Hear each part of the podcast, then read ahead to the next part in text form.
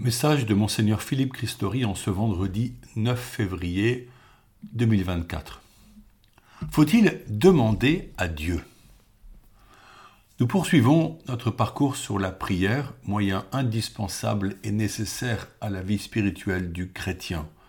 Le pape François a demandé que la prière soit le cœur de nos vies en cette année 2024 afin de nous préparer au grand jubilé romain de 2025. La prière est un simple regard jeté vers le ciel, dit Sainte Thérèse de l'Enfant Jésus. Elle prend des formes bien diverses dans la tradition catholique. Je voudrais vous entretenir aujourd'hui de la prière de demande. Faut-il demander? Faut-il déranger Dieu avec nos demandes? Est-ce même nécessaire puisque Dieu connaît toutes choses par avance? N'est-ce pas égoïste de demander quand d'autres personnes peinent tellement plus que moi? Dieu n'a-t-il pas plus urgent à faire que de s'occuper de mon problème? Le catéchisme de l'Église catholique aborde ce thème dans sa quatrième partie, la prière dans la vie chrétienne, et propose un commentaire sur la prière de demande. Le catéchisme met en valeur un aspect positif de cette demande, puisqu'elle manifeste notre conscience de la présence de Dieu et qu'elle est un retour vers lui. En effet, nous le savons, notamment lorsque la vie nous semble douce, nous pouvons nous détourner de Dieu et l'oublier. Nous nous rappelons du Seigneur face à l'adversité ou à une difficulté, et nous nous adressons à lui, tel le lépreux rencontré par Jésus, qui dit Seigneur, si tu le veux, tu peux me purifier. Faut-il demander à Dieu? S'il s'agit de demander des choses, nous pouvons nous interroger. Entre l'adolescent qui demande à Dieu un smartphone et la maman éplorée dans sa misère qui demande à Dieu du riz pour nourrir ses enfants, il y a un grand fossé. Jésus a fait entrer l'humanité dans une espérance nouvelle. La requête la plus importante concerne notre libération du péché en vue du salut. Le publicain, debout au fond de la synagogue, qui dit à Dieu, je le cite, Aie pitié du pécheur que je suis, demande l'essentiel. Il se voit lié par le mal qu'il fait, et simultanément il dit sa confiance.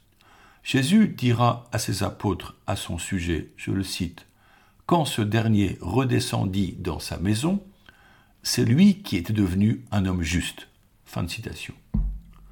Demander avec humilité fait faire un pas vers la sainteté, et demander l'humilité est une preuve de maturité spirituelle. Dieu connaît nos cœurs et nos besoins. Il nous aime et désire nous guider vers lui. Il nous rejoint dans le concret de nos vies et oriente nos attentes. Ainsi Jésus précise, je le cite, Si donc vous, qui êtes mauvais, vous savez donner de bonnes choses à vos enfants, combien plus votre Père qui est aux cieux donnera-t-il de bonnes choses à ceux qui les lui demandent. Jésus encourage le croyant en, en orientant sa demande vers l'essentiel. Je le cite. Combien plus le Père du ciel donnera-t-il l'Esprit Saint à ceux qui le lui demandent? Dieu ne peut refuser à ses enfants son esprit dont Jésus a annoncé et promis qu'il l'enverrait. Puisque l'Esprit divin c'est l'amour même qui circule entre le Père éternel et son Fils au sein de la divinité, l'Esprit refusera-t-il le soutien espéré aux fidèles croyants? Dans l'Évangile, Jésus insiste en, affirmant que nous n'avons encore rien demandé. Demandez, on vous donnera. Cherchez, vous trouverez. Frappez, on vous ouvrira. Lorsque notre prière est centrée sur l'avènement du royaume de Dieu, et le désir que nous avons d'y parvenir, comment Dieu serait-il insensible? Certes, il nous laisse libres, mais tel un Père, il nous écoute. La vérité nous rendra libres, a affirmé Jésus. Si votre demande est vraie et légitime, si elle est en vue de la sainteté, Dieu va y répondre. Jésus accueille toujours les demandes qui sont des cris et des supplications. Il entend celui qui souffre et s'approche de lui pour marcher à ses côtés. Dans ces cas, il n'est pas assuré que les conditions de vie et de travail du pauvre exploité par l'homme mauvais change, mais en priant Jésus, cet homme expérimente la sollicitude divine qui accompagne ses efforts. Il n'est pas seul dans l'adversité. Jésus marche à ses côtés. Parfois, Jésus intervient sans que les personnes n'aient exprimé leur demande. Rappelons le bel épisode de la femme hémorroïse, très touchante. Elle a un flux de sang depuis douze ans, ce qui cause des douleurs et la rend impure pour participer au culte. Elle ne demande pas, elle ne veut pas importuner Jésus, mais seulement elle veut le toucher car elle espère ainsi qu'elle sera guérie. Plus qu'un espoir, elle croit qu'elle sera guérie. Le toucher seulement sera sa demande, tel un cri silencieux. Quelle audace dans l'humilité. Elle croit fermement que si elle peut toucher le Maître, sa vie changera. Elle ne désire que poser ce geste simple, mais si touchant dans sa foi en la puissance du Christ. Quand elle touche le manteau de Jésus, ce dernier expérimente qu'une force est sortie de lui, que quelqu'un l'a touché, ce que les apôtres confirment, je cite, Tu vois bien la foule qui t'écrase, et tu demandes Qui m'a touché? Jésus voit la femme et la regarde. Le regard se croise. Elle sait. Elle a compris. Son cœur hante dans la jubilation. Quand Jésus lui dit Ma fille, ta foi t'a sauvée, va en paix et sois guérie de ton mal. Cependant, dans les évangiles, il y a des demandes déplacées, telles celles de la mère de Jacques et de Jean. Je cite Ordonne que mes deux fils que voici siègent l'un à ta droite et l'autre à ta gauche dans ton royaume. Cette demande suscite l'ire des autres apôtres. Elle est malvenue et elle crée la confusion et la désunion. Jésus en retour leur dit Vous ne savez pas ce que vous demandez. Pouvez-vous boire la coupe que je vais boire?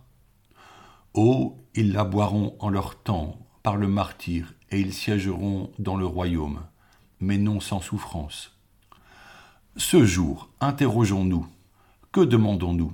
Quelle est notre confiance en Jésus? Quand nous le sollicitons pour nous-mêmes, comment accueillons-nous ses appels et son exigence qui dit Convertissez-vous Nos prières de demande sont-elles orientées vers l'essentiel? Pensons au jeune roi Salomon. Son père David avait vaincu ses ennemis par des guerres nombreuses. Il avait préparé le règne de son jeune fils, l'avait installé sur son trône. Il est écrit Aussi cette nuit-là, Dieu apparut à Salomon et lui dit Demande ce que je dois te donner. Et Salomon de répondre avec humilité Maintenant, Seigneur, donne-moi sagesse et connaissance pour que je sache comment me comporter à la tête de ce peuple. Concluons en reconnaissant que la prière de demande est une énigme. Beaucoup de personnes se sont adressées à Dieu dans la confiance en la parole qui invitait à demander. Ils n'ont pas été exaucés. C'est là une expérience difficile, voire cruelle, d'expérimenter que nous n'obtenons pas. Mais le temps de Dieu n'est pas le nôtre. Possiblement, Dieu a préparé un meilleur chemin de vie que celui que nous avions envisagé. Dieu attend le moment favorable pour répondre à notre demande et y apporter une réponse. Sa réponse, certes improbable, mais qui sera bénéfique pour notre avenir spirituel et notre espérance. Saurons-nous faire comme les Hébreux dans la fournaise qui répondent au roi Nabucodonosor? Je cite Si notre Dieu que nous servons peut nous délivrer, il nous délivrera de la fournaise de feu ardent et de ta main, au roi. Mais même s'il ne le fait pas, sois-en bien sûr, ô roi, nous ne servirons pas tes dieux, nous n'adorerons pas la statue d'or que tu as érigée. Fin de citation. Le chemin de la foi est de garder notre confiance, puisque Jésus a promis de demeurer avec nous chaque jour jusqu'à la fin. Oui, le Christ est glorifié par nos demandes en son nom. Jésus d'ailleurs n'a-t-il pas fait ce reproche, je le cite, Jusqu'à présent, vous n'avez rien demandé en mon nom. Demandez et vous recevrez. Ainsi votre joie sera parfaite. Pour avancer dans la prière et notre vie spirituelle, alors que nous entrerons bientôt en carême, vivons l'Eucharistie avec zèle. En priant le, le Notre Père, nous formulons plusieurs demandes importantes, dont celle-ci. Donne-nous aujourd'hui notre pain de ce jour. Par l'Eucharistie reçue en communion, Dieu répond à notre demande en nous donnant le corps de son Fils à manger afin d'être transformé et de devenir porteur de sa gloire.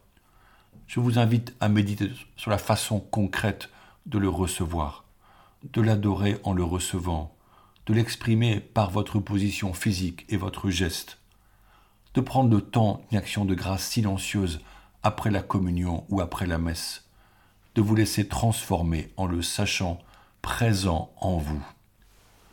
Prions maintenant. Je propose en avant-première une prière mariale que nous pourrons utiliser pour le jubilé des mille ans de la crypte. Je serai heureux d'avoir vos retours sur cette prière. Notre-Dame de Chartres, souveraine et tendre mère, je m'incline devant vous avec respect et confiance. Répandez votre amour sur tous ceux qui vous prient et présentez leurs intentions à Jésus votre Fils obtenez-nous les grâces que nous vous demandons.